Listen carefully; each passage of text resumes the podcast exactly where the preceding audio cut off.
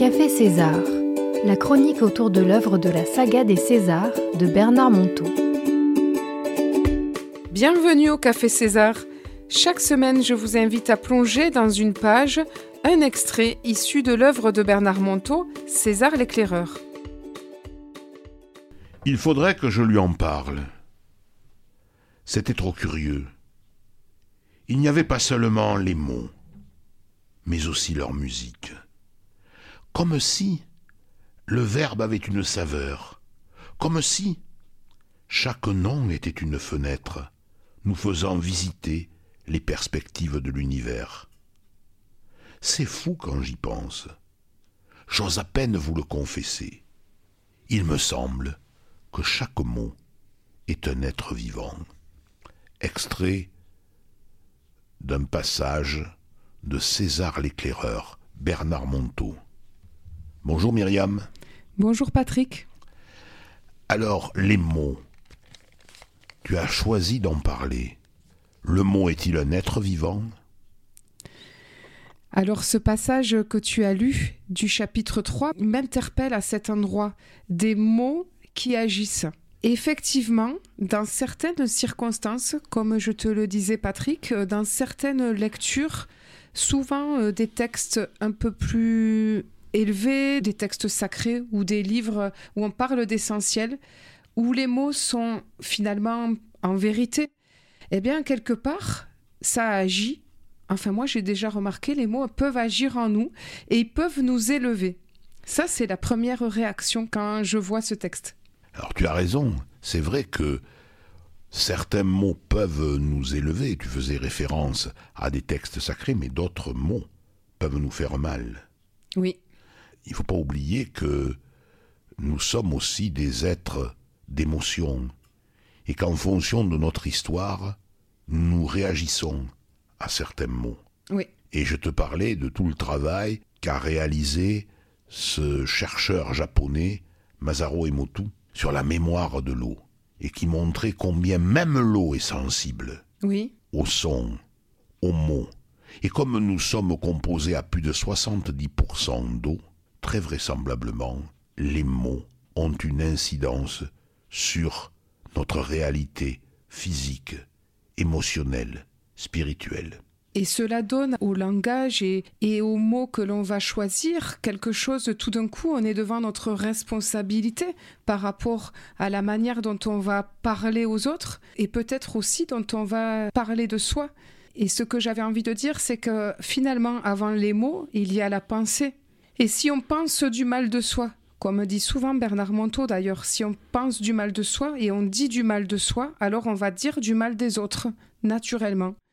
Par contre, si on apprend à penser du bien de soi, donc on va prendre à la racine avant de parler, peut-être s'interroger sur qu'est-ce que je pense de moi, et si on apprend à penser du bien de soi et à dire du bien de soi, alors naturellement, on dira du bien des autres et on dira du bien aux autres.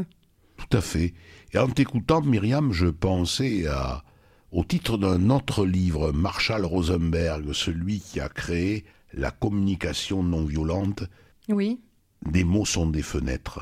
C'est tout à fait ce que tu disais. C'est-à-dire que il faut que nous fassions attention lorsque nous parlons parce que parler, c'est souvent faire advenir. Si je dis tout va mal, c'est une journée pourrie, effectivement la journée va devenir pourrie.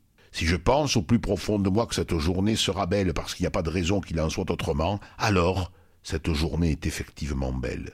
Je crois que là aussi, comme tu le disais, il faut que nous soyons conscients que nous sommes le monde que nous créons. Et nous créons ce monde. Nos pensées créent le monde. Oui, comme le disait aussi Gandhi. Nos pensées créent le monde et donc du coup nos, paroles créent aussi finalement. Nos paroles qui sont la conséquence de nos pensées.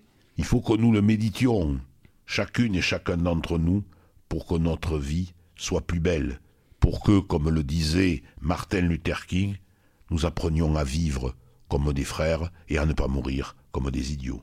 Et alors Patrick, comment changer cette première pensée qu'on va peut-être avoir spontanément Oh, cette journée euh, va être pourrie. Quelle serait ton astuce? Il y a une manière de voir le verre à moitié vide ou le verre à moitié, plein. Nous sommes dans une société où on a l'habitude de voir les choses par la noirceur. Et je crois qu'à côté, savoir que derrière chaque finalement moment de notre vie, même s'il est difficile, il y a un moment beaucoup plus heureux qui se cache.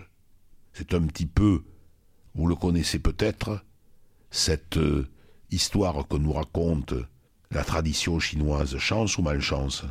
C'est l'histoire d'un monsieur qui a une jument qu'il adore. Cette jument lui sert pour cultiver son champ, parce qu'il est vieux, il a un fils qui l'aide, et cette jument un beau jour disparaît. Et tous les voisins sont atterrés en disant Mais c'est terrible, comment vous allez faire maintenant? Et notre fermier dit Chance ou malchance, car quelques jours plus tard, cette jument revient, mais pas seule. Elle revient avec euh, d'autres chevaux qui l'ont suivie. Et tous les voisins disent Mais c'est extraordinaire, tu as de la chance. Et notre fermier philosophe dit Chance ou malchance. Car, en essayant de domestiquer le cheval, ce fils se casse la jambe. Et les voisins, là aussi, viennent le voir en lui disant Mais c'est terrible, comment vous allez faire maintenant? Vous n'avez plus finalement de bras et de jambes supplémentaires. Et le fermier dit Chance ou malchance? Car quelques jours plus tard, la guerre éclate, et on vient réquisitionner tous les hommes valides. Et le fils du fermier, ayant la jambe cassée, ne part pas. Chance ou malchance? Donc essayons de voir que derrière tout ce qui nous arrive, il y a toujours du positif. Et tu parlais de guerre euh, tout à l'heure, cela m'évoque, alors je ne retrouve pas le nom de ce poète qui a été en camp de concentration et qui a réussi à transformer justement cette malchance terrible que d'être en camp de concentration.